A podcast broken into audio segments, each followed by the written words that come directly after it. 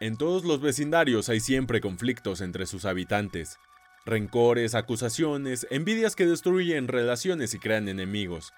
Eso es precisamente lo que les ocurrió a Charlotte y Katy, dos vecinas enfrentadas por el amor de un chico desde la preparatoria. Ambas residían en un barrio familiar de lujo, en el que cualquier excusa era buena para competir. Precisamente ese año se celebraba un concurso en el que el premio se lo llevaba el vecino con mejor disfraz y mejor casa decorada. Charlotte contrató a una diseñadora que confeccionó un disfraz de vampiresa, digno del escenario de cualquier película de terror.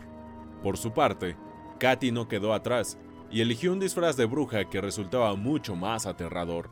Tampoco estimaron en recursos en la decoración de sus casas.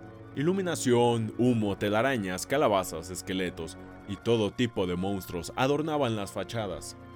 Comenzó el concurso de Halloween y como era de esperar, Charlotte y Katy quedaron finalistas. Charlotte, conocedora de su belleza, decidió mostrar parte de sus encantos, cosa que agradó al jurado masculino, quien con sus votos le dio el premio al mejor disfraz, algo que indignó a Katy. Después comenzó el segundo concurso y de nuevo, las casas mejor decoradas eran las de Charlotte y Katy. Charlotte dio comienzo al espectáculo, fuegos artificiales, luces y música.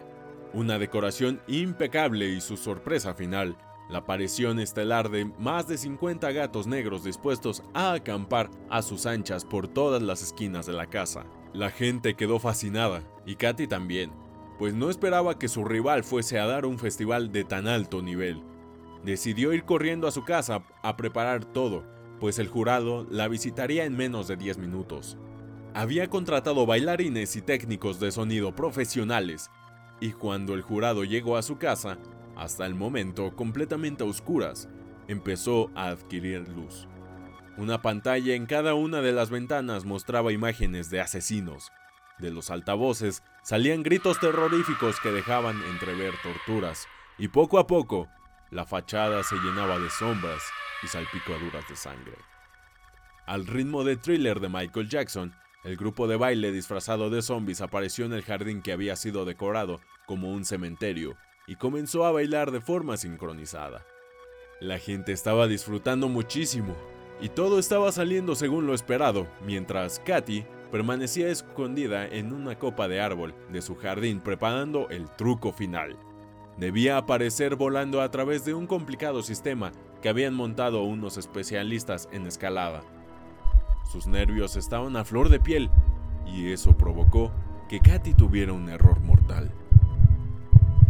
Fijó mal la cuerda y al soltarse del árbol para aparecer volando, la cuerda se enredó en su cuello y empezó a ahogarla. Pataleó e intentó gritar, pero la música y la oscuridad no ayudaron en esa lucha por su vida.